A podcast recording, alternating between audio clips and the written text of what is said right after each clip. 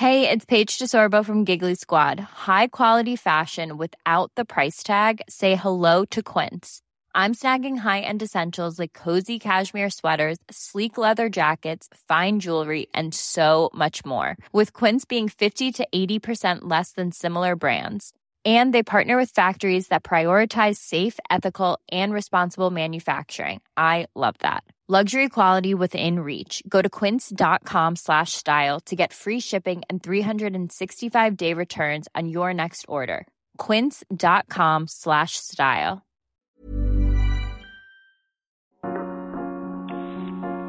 Remotas es un medio independiente que se graba a distancia con mucho cariño y esfuerzo. Hemos hecho investigación y conseguido invitadas maravillosas, escrito guiones hasta altas horas de la noche e improvisado cabinas de grabación desde nuestros cuartos, salas, baños e incluso coches, para crear los contenidos que les traemos cada 15 días. Somos un equipo de cuatro personas que ha ido creciendo de manera orgánica gracias en parte a todo el apoyo que hemos recibido de nuestras y nuestros escuchas. Como todo proyecto, necesitamos ayuda para continuar haciendo este trabajo que tanto nos gusta, por lo que lanzamos una campaña de recaudación de fondos para la investigación, producción y realización de esta y la próxima temporada. Si quieren hacer un donativo al proyecto, pueden hacerlo a través de nuestra campaña en GoFundMe, que está en nuestras redes. Todo aporte suma y es por demás agradecido. Si nos quieren apoyar pero ahora no cuentan con los fondos para hacerlo, pueden ayudarnos compartiendo la campaña en sus redes sociales. Agradecemos a todas las personas que se han sumado a este esfuerzo. Nada sería posible sin ustedes y estamos realmente conmovidas con su apoyo.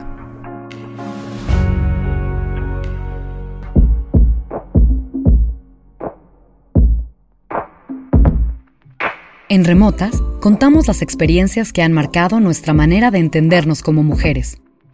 Historias de solidaridad, empatía y hermandad. Remotas es un podcast quincenal conducido por Sofía Garfias, Begoña Irazábal y Sofía Cerda Campero.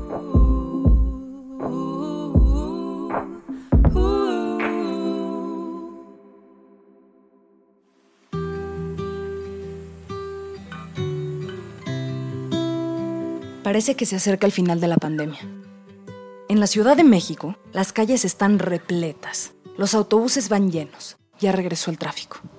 Se debate si las y los estudiantes deben regresar a las aulas. Hace unos días, escuché en la FM una entrevista con el director general de educación.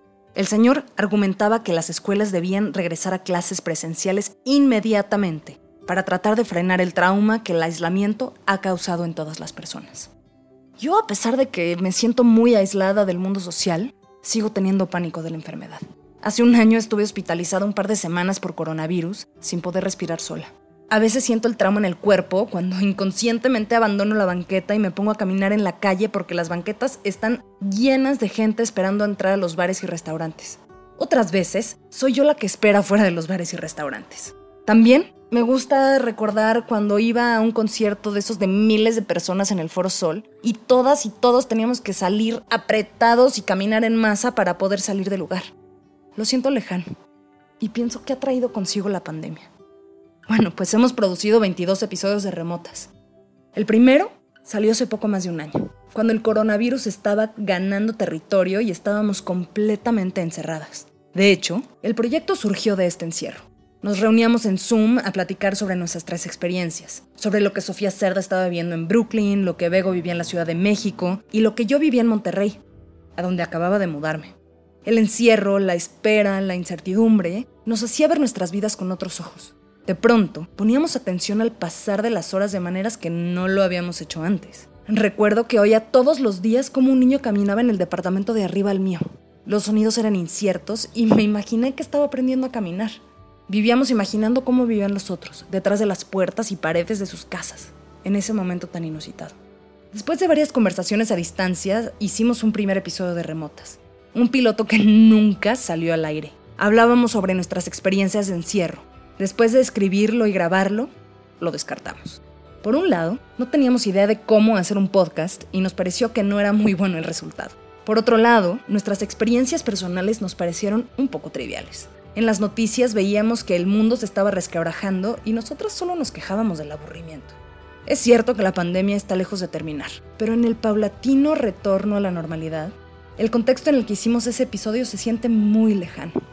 También, de pronto parece muy distante ese sentimiento de que todo estaba por cambiar, que cambiaría nuestras maneras de trabajar, de relacionarnos, de habitar nuestras casas y nuestras ciudades.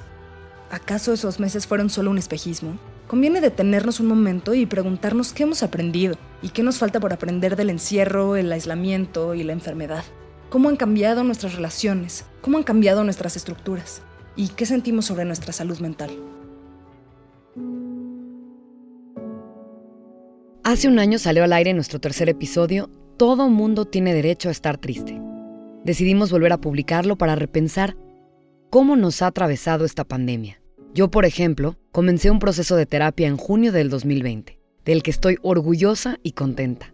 Un espacio que, aunque a veces parece costoso, es una inversión sumamente necesaria. Un lugar de amor propio, una hora para analizar la relación directa entre pensamiento, acción, decisión, el autosabotaje y las trampas que nos tendemos a nosotros mismos, los mecanismos de defensa que utilizamos desde el inconsciente, la forma en la que nos justificamos. Creo que tenía mucho más miedo del que me di cuenta de que tenía. Había vivido muy contenida, siempre dispuesta, resignada a lo que fuera, acostumbrada a decir sí, perdón por ser yo, perdón por ser así. Este año y medio he aprendido que no está mal decir que no, que de hecho es un ejercicio indispensable, que hay que ponerse una primero en la fila antes que a los demás, que es de valientes pedir ayuda, decir ya no puedo más, que la culpa es un monstruo gigante que todos debemos derribar y que al que no habla, Dios no lo oye. Y por último, para que no parezca podcast de autoayuda, que hay que aprender a comunicarse desde la asertividad y no desde la sumisión o la agresividad. A continuación escucharán el tercer episodio de nuestra primera temporada, transmitido en junio de 2020. Todo mundo tiene derecho a estar triste.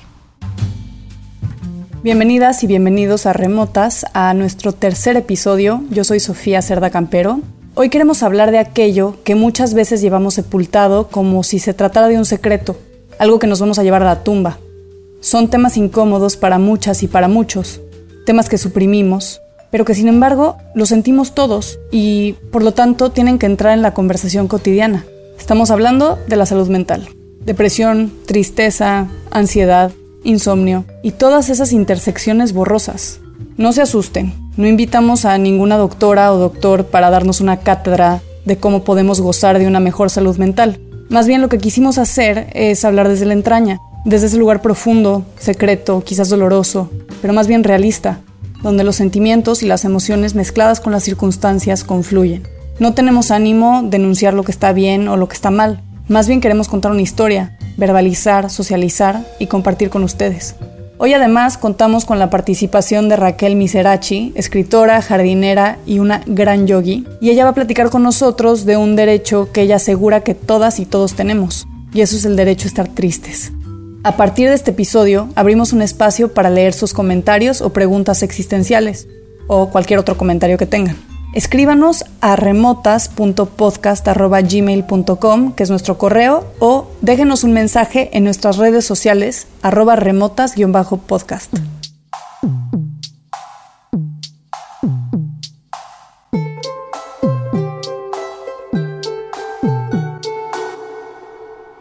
Abro los ojos y trato de recordar mis sueños. A veces no puedo creer que mi cabeza pueda tejer situaciones tan extrañas desde tantas temporalidades con personajes tan diversos y de épocas tan variadas. Las Torres Gemelas y Roma en el mismo escenario, con ex jefas, haciendas, aviones y agua cristalina. Me pregunto si es la melatonina sublingual lo que desata tantas historias. Quiero dormir en la nada y no puedo. Otro día que seguimos viviendo en cuarentena. Tengo un dolor en la espalda baja, unas ganas eternas de hacer pipí, que no se van. ¿Será la vejiga hiperactiva? ¿La vejiga nerviosa? ¿Será que mi cerebro y el sistema nervioso no se están comunicando bien? Las señales están muy difusas. Otra vez estoy aquí. Es otro día que me duele el cuerpo. Según un estudio de hace tres meses, mi valor de segregación globular es alto, lo que indica que vivo en un proceso de inflamación. El internista simpático que vi en uno de esos edificios viejos en Polanco, cerca de Ejército Nacional, diagnosticó una osteoartritis condocostral y otra cosa similar a la fibromialgia. Pero los doctores nunca te dicen bien qué es, qué está pasando. Te tratan de calmar, O quizá es que eres uno más de muchos que quieren cuidar o sanar. Lloré en el consultorio porque sentí que me entendió, pero luego me quería dar corticoides, que son similares a las hormonas que producen las glándulas suprarrenales para combatir el estrés relacionado con enfermedades y traumatismos, que reducen la inflamación y a la vez afectan el sistema inmunitario. Sinceramente no creo que una mujer de 33 años deba tomar eso, pero tampoco quiero saber de más, porque quiero confiar. Pues bueno, ya estamos aquí de nuevo, las Sofías y Begoña, platicando sobre nuestros aconteceres, que sabemos son los de muchas y muchos allá afuera, o bueno, adentro, ahora que estamos semiconfinados. Siempre he pensado en las emociones como agentes externos que nos habitan y a veces, muchas veces, nos descontrolan. Pienso que todos los seres humanos tenemos uno o varios huéspedes dentro y con nosotros y que no deberíamos resistirnos a cederles un poquito de nuestra voluntad. Pero ¿por qué le tenemos miedo a esos huéspedes? ¿O por qué nos da miedo el descontrol, el error, la locura, la improductividad y sobre todo la depresión? Yo creo que viene mucho de las palabras. O sea, son palabras de mucho peso, como depresión o como descontrol o improductividad. O sea, son palabras que bien traen un carga de estigma muy fuerte. O sea, para mí, por ejemplo, eh, me costó años darme cuenta que estaba deprimida.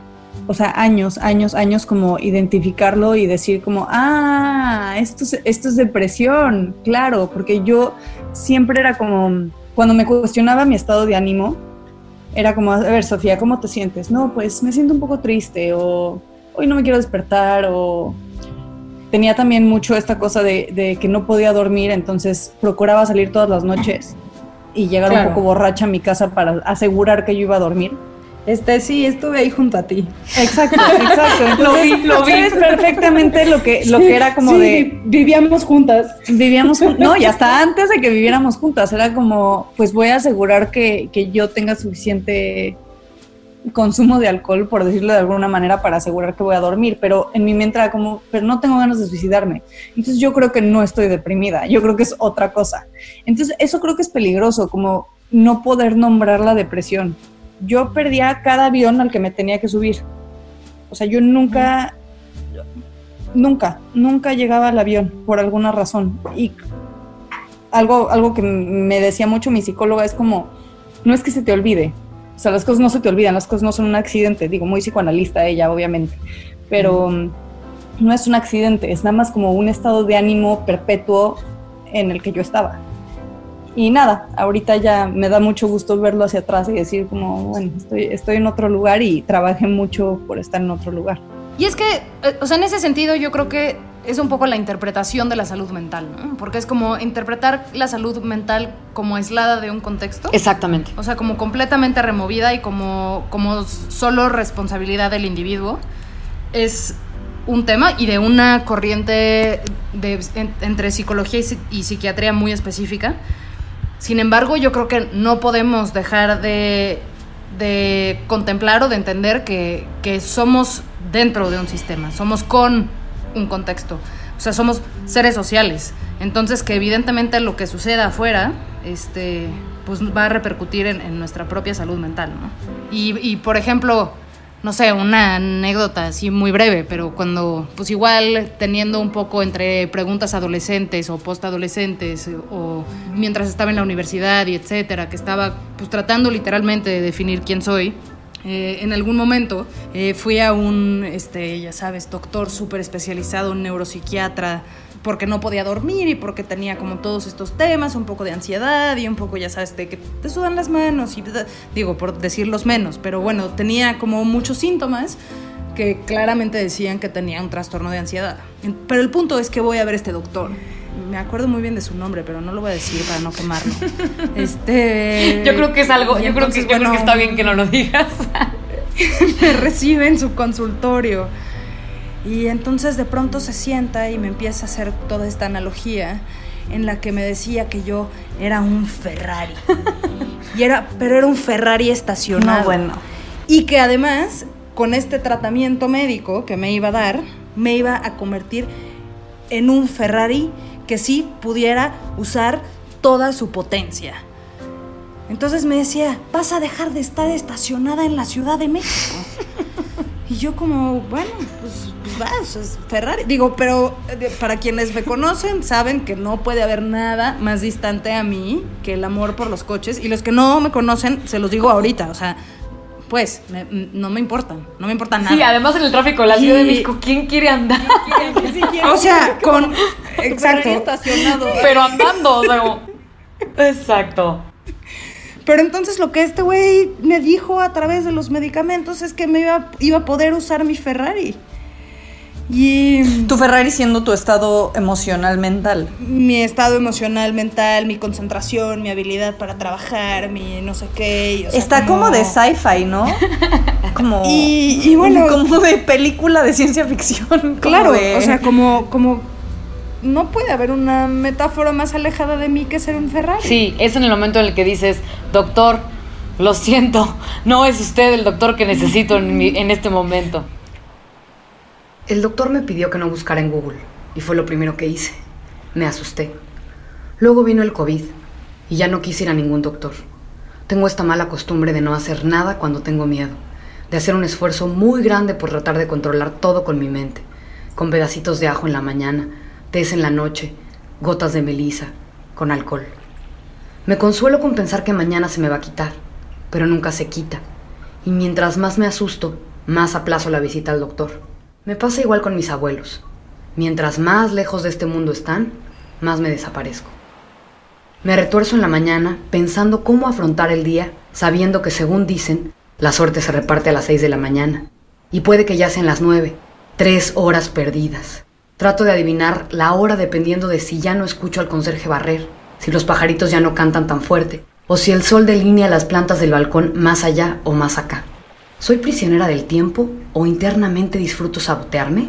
Luchar conmigo misma, a ver hasta dónde aguanto, a ver cuándo ya es demasiado tarde para cualquier cosa. Estuvimos hablando de nombrar la tristeza, de la depresión, de las reacciones involuntarias, a veces inconscientes, que provienen a raíz de todos estos sentimientos que muchas veces se nos dice que tenemos que trabajar o que tenemos que reprimir. Pero ¿cuándo es tarde para cualquier cosa?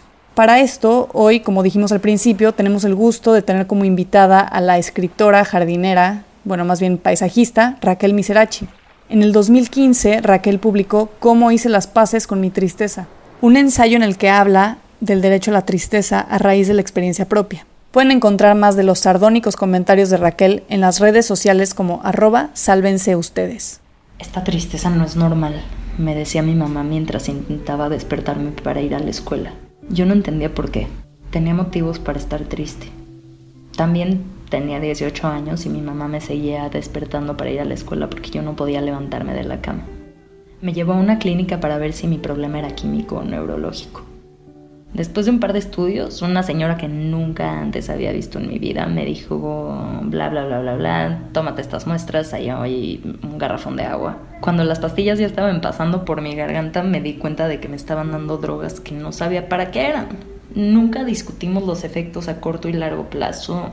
No tomé la decisión de someterme a un tratamiento químico y nadie me explicó por qué necesitaba tomarlas. O sea, sí me dijeron, tienes depresión, ansiedad y déficit de atención Puedes pagar en efectivo o con tarjeta en caja. Gracias. Me recetaron un antidepresivo, un ansiolítico y Aderal, una pastillita azul que trafican en las universidades gringas en temporada de finales para agudizar la concentración. El par de semanas siguientes me convertí en un zombie. Me dormía en los pasillos, babeaba en los trayectos de coche, roncaba en el cine y en todos lados.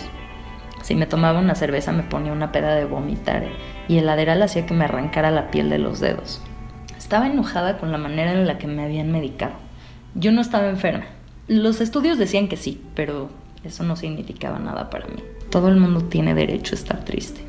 Nadie podía ayudarme. Además yo ni quería que me ayudaran. Lo difícil en estos casos es que cada quien se tiene que salvar a sí mismo, pero no todos podemos hacerlo solos. Tardé mucho tiempo en encontrar a un psiquiatra que no me pareciera un imbécil con ganas de experimentar con mi estado de ánimo a cambio de mucho dinero.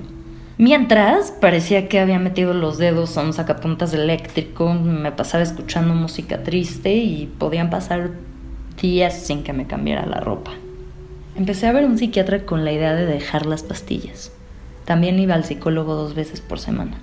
Así logré terminar la carrera, conseguir un trabajo y entender mi relación con las drogas, con las drogas legales como un juego de Pac-Man. Si se te acaban las pastillas, te comen los fantasmas. Nunca asumí que estaba enferma. Para mí lo de los fantasmas era una situación, no una condición. Mi psiquiatra era mi dealer, no mi doctor. Había algo a lo que yo llamaba estar bien, que solo podía lograr con cosas muy simples como jugar con mi perro, comer bien, salir a correr al parque y cualquier cosa que implicara construir algo con las manos. De a poco íbamos dejando las dosis de las medicinas y todos los días hacía estas cosas para estar bien. En tres años logramos dejarlas todas. Entonces vino la peor recaída de mi historia. Hasta entonces. No podía pensar, no podía leer. Mis dedos empezaron a sangrar otra vez. En las noches mi cabeza hacía demasiado ruido y despertaba destruida aunque durmiera durante muchas horas. Desaparecí por completo de mi círculo social. Estaba segura de que mis amigos me odiaban. No podía hacer planes. Me daba angustia pensar en qué iba a ser el próximo sábado en la tarde. Todavía me da un poco, la verdad. Mi cuerpo podía estar en la playa, pero yo estaba en un maldito infierno con un tráiler atropellándome el pecho y un trapo atorado en la garganta. Estaba atrapada para siempre en esa escena de la historia sin fin, en donde Atreyu ve cómo su caballo se hunde poco a poco en el lodo. No podía estar. Por unas horas, una vez me pasó que me desconocí a mí misma. No supe quién era hasta que me vi a los ojos frente al espejo y me acordé de que era una buena persona. Mi mamá tenía razón.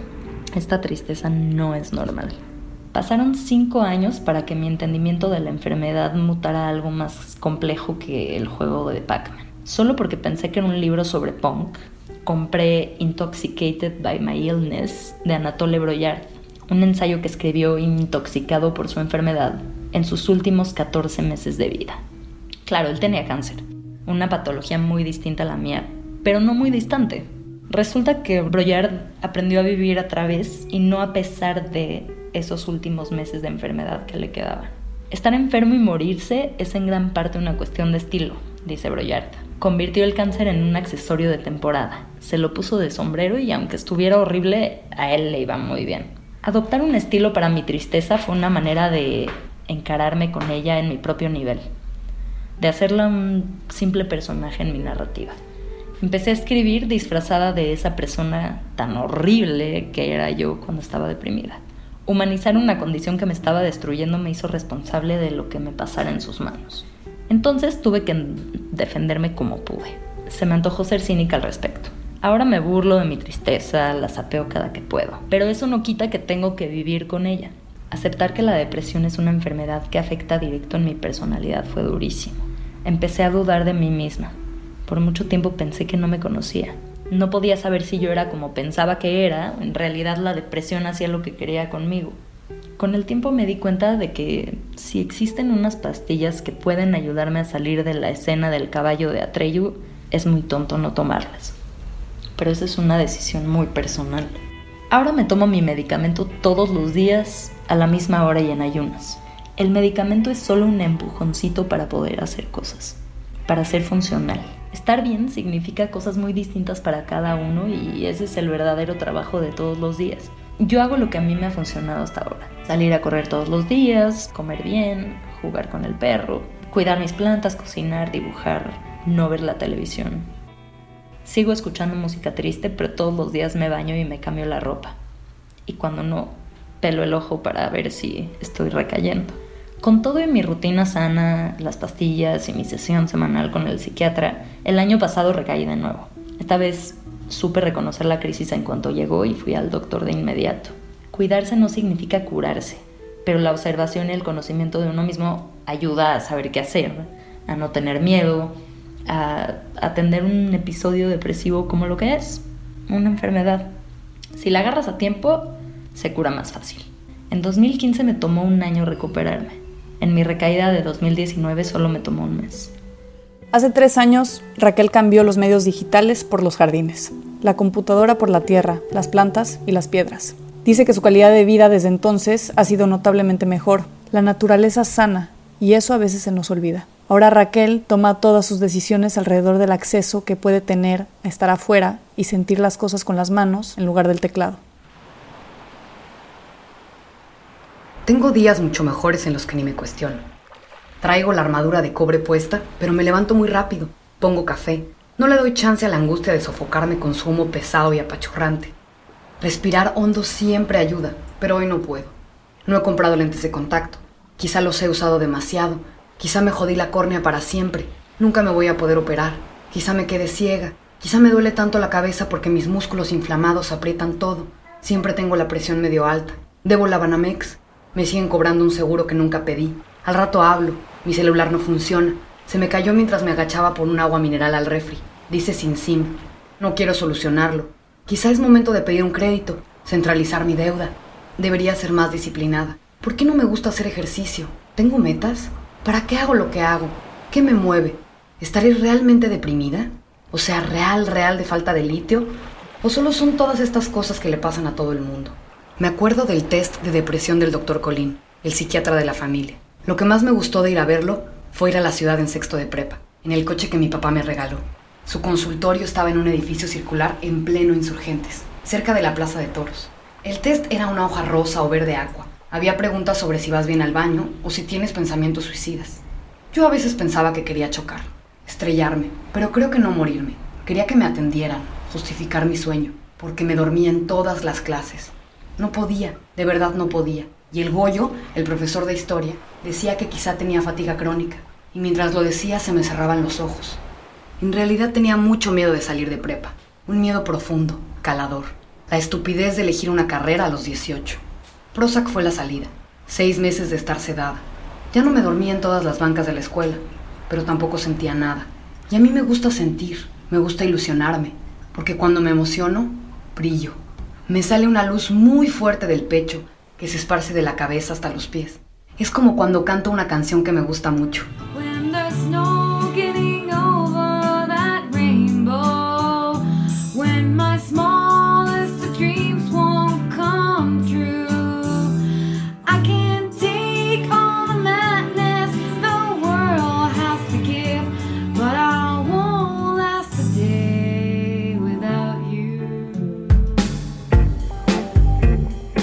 Prozac, Ribotril o la pastillita azul. ¿Qué más da? En 2015 tuve mi primera exposición individual. Se llamó Liberación Retardada, así como el texto que dice abajo de muchas de las medicinas que tomamos. Lo que quiere decir es que la sustancia se va liberando poco a poco en el cuerpo hasta que hagas la siguiente ingesta. El suministro del medicamento debe ser continuo para evitar que se cree un vacío por donde se escapen los demonios. A partir de conocer muy bien cómo funcionan estos fármacos y de que la salud mental es un tema que me produce fascinación, me hice las siguientes preguntas. ¿Los enfermos son extraños y anormales? ¿Tienen algún fallo estructural? ¿Hay algo fundamentalmente desequilibrado en sus organismos? ¿O los equilibrios son ficciones impuestas, aprendidas y que podemos reformular? Para Liberación Retardada trabajé de la mano de un grupo de personas con psicopatologías, es decir, con deprimidos y ansiosos, esos que los médicos llaman los enfermos. Tuvimos una serie de conversaciones con la intención de desmitificar los estados de ánimo alterados y ponderar la legalidad de los fármacos psicoactivos. ¿Por qué unas sustancias sí son legales y otras no? ¿Por qué los deprimidos están marginados? Las nociones de normalidad de nuestra sociedad demandan que los seres seamos útiles y funcionales. La psiquiatría guarda una relación quizá demasiado cercana con imposiciones de productividad y bienestar. Sin embargo, como dice Raquel, concluyo que todo mundo tiene derecho a estar triste. ¿Son las pastillas felices para seres felices el camino de la liberación?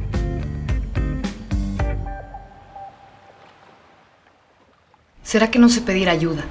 Que tengo la sensación de que debo sostener eternamente todo lo que me rodea.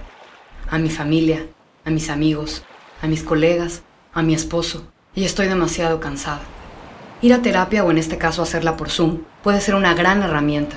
Pero ¿qué pasa si resulta que destapo una cloaca que me come? Me engulle y entonces esta tristeza se convierte en enojo, en furias, en rencores, en darme cuenta que he vivido mal todo este tiempo, que he dejado pasar todo y no he confrontado a nadie empezando por mí misma. ¿Quién quiero ser? ¿Cuándo me voy a aceptar? A querer. Ya quiero que sea el mediodía, donde todo se normaliza, donde estoy bien, la hora en la que vuelvo a sostener con gusto. Sonrío, lo puedo todo.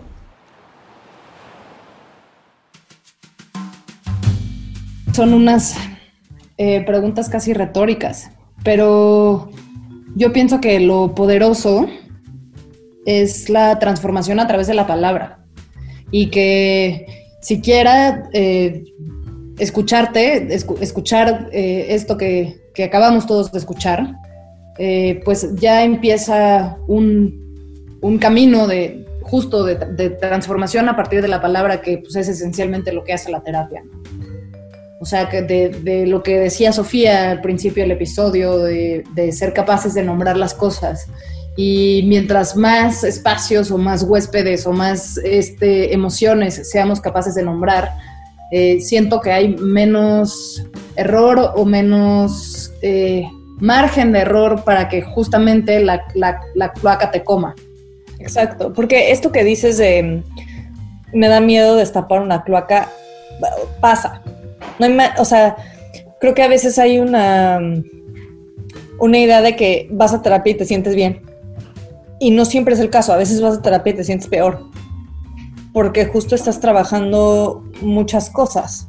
Y es difícil y no, no, no es algo inmediato. O bueno, mínimo no en mi, en mi caso. O sea, ¿y, ¿y por qué la salud mental se va a definir a partir de la salud?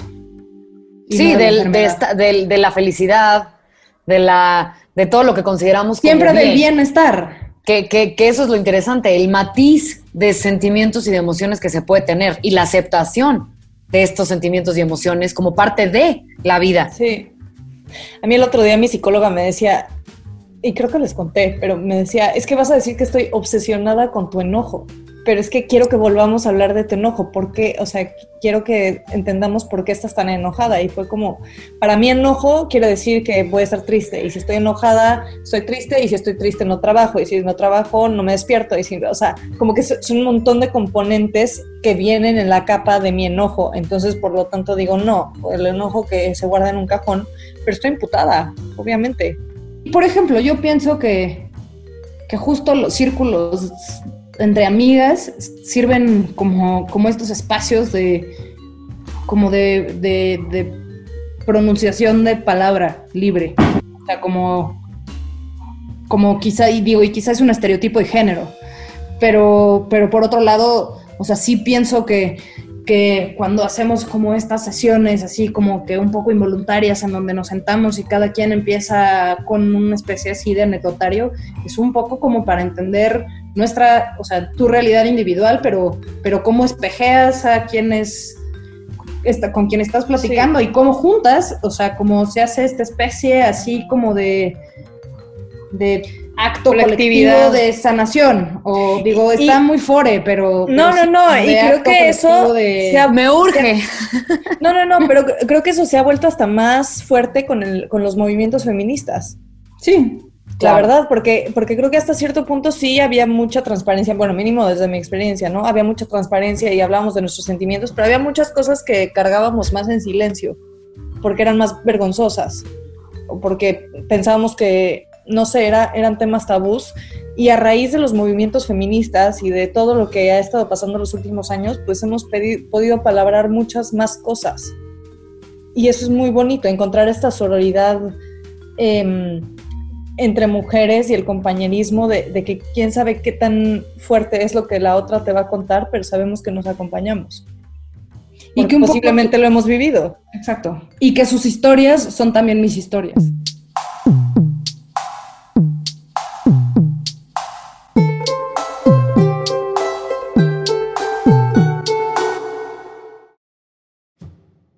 Todo el mundo tiene derecho a estar triste es un texto que reúne varios años de sentimientos de agobio, de preocupación desmedida, de sueño, de muchas ganas de solo dormir en la banca de la escuela y pensamientos repetitivos, frustración de logros, de lana, de a veces querer ser otra persona, una ordenada, disciplinada, constante, puntual, de ser durísima conmigo misma, exigente y de pensar que estaba mal decir estoy mal.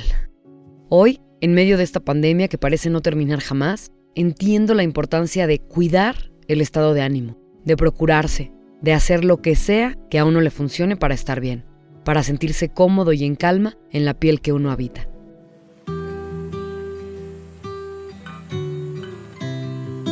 Escucharon la nueva edición de Todo Mundo tiene derecho a estar triste Un episodio que salió al aire en junio de 2020, hace exactamente un año.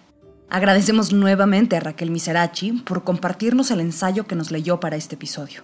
Escúchenla en Aire Libre 105.3 de lunes a viernes de 6 a 8 pm. Sus redes sociales son arroba sálvense ustedes. El guion es un trabajo en equipo realizado por Sofía Garfias, Begoña Irazábal y Sofía Cerda Campero.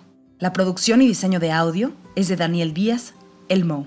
Suscríbete y descarga Remotas Podcast en tu plataforma preferida y sigue nuestras redes en arroba remotas-podcast. En Remotas, contamos las historias que han marcado la manera de entenderlos como mujeres.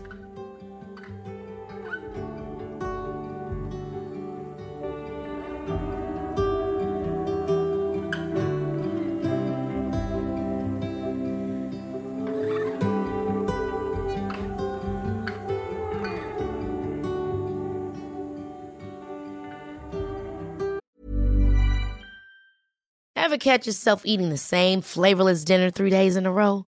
Dreaming of something better? Well, HelloFresh is your guilt-free dream come true, baby. It's me, Kiki Palmer. Let's wake up those taste buds with hot, juicy pecan-crusted chicken or garlic butter shrimp scampi. Mm. Hello Fresh. Stop dreaming of all the delicious possibilities and dig in at HelloFresh.com. Let's get this dinner party started. Planning for your next trip?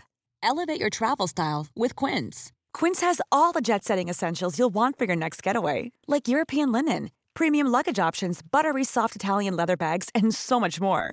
And is all priced at 50 to 80% less than similar brands. Plus, Quince only works with factories that use safe and ethical manufacturing practices. Pack your bags with high-quality essentials you'll be wearing for vacations to come with Quince. Go to quince.com slash pack for free shipping and 365-day returns.